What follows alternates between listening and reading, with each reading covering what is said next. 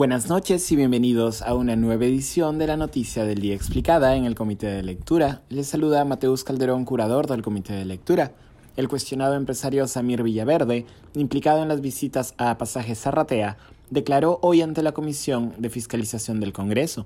El nombre de Samir Villaverde empezó a figurar en la prensa a raíz de las cuatro visitas que realizó a Palacio de Gobierno y a sus conexiones con varios de los miembros del círculo cercano del presidente Castillo.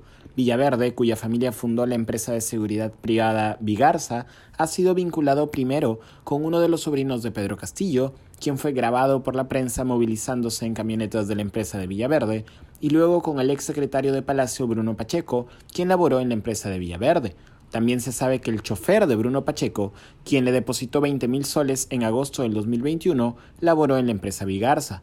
El cuestionado empresario goza también de un historial de denuncias e ingresos a prisión. En el 2002, Villaverde fue expulsado de la Fuerza Aérea del Perú bajo acusaciones de pertenecer a una banda criminal y en el 2007 fue detenido durante una persecución policial. Villaverde fue sentenciado tres años después a 10 años de cárcel.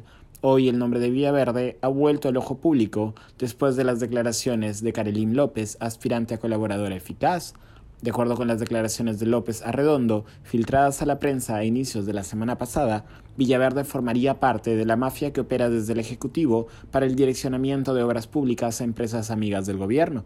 Esta mafia, según las palabras de López, estaría integrada por el propio presidente Castillo, sus sobrinos, cinco congresistas de Acción Popular apodados Los Niños, el ahora exministro de Transportes y Comunicaciones Juan Silva y el empresario Samir Villaverde como brazo operativo. El abogado de Carolín López, César Nakazaki, ha declarado también que Villaverde amenazó de muerte a su patrocinada mientras ésta declaraba en la Fiscalía de Lavado de Activos en busca de acogerse a la colaboración eficaz. Tras la filtración de las declaraciones de López, Villaverde fue invitado a la Comisión de Fiscalización del Congreso. Ante la citada comisión, Villaverde afirmó que acudió solo cuatro veces a Palacio buscando reunirse con Bruno Pacheco, pero no con el presidente Castillo.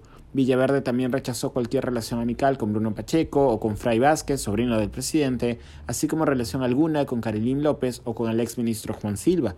Villaverde argumentó que la estrategia de López Arredondo es acusar a varias personas y construir un caso de lavado de activos y señaló que demandaría al abogado Nakazaki por hablar de una declaración en un proceso reservado. Finalmente, Villaverde negó ser aportante de la campaña de Pedro Castillo de Perú Libre y replicó que son hechos falsos los registros de ingreso a un penal por robo. Esto ha sido todo por hoy. Volveremos mañana con más información. Que tengan buenas noches. Se despide Mateus Calderón.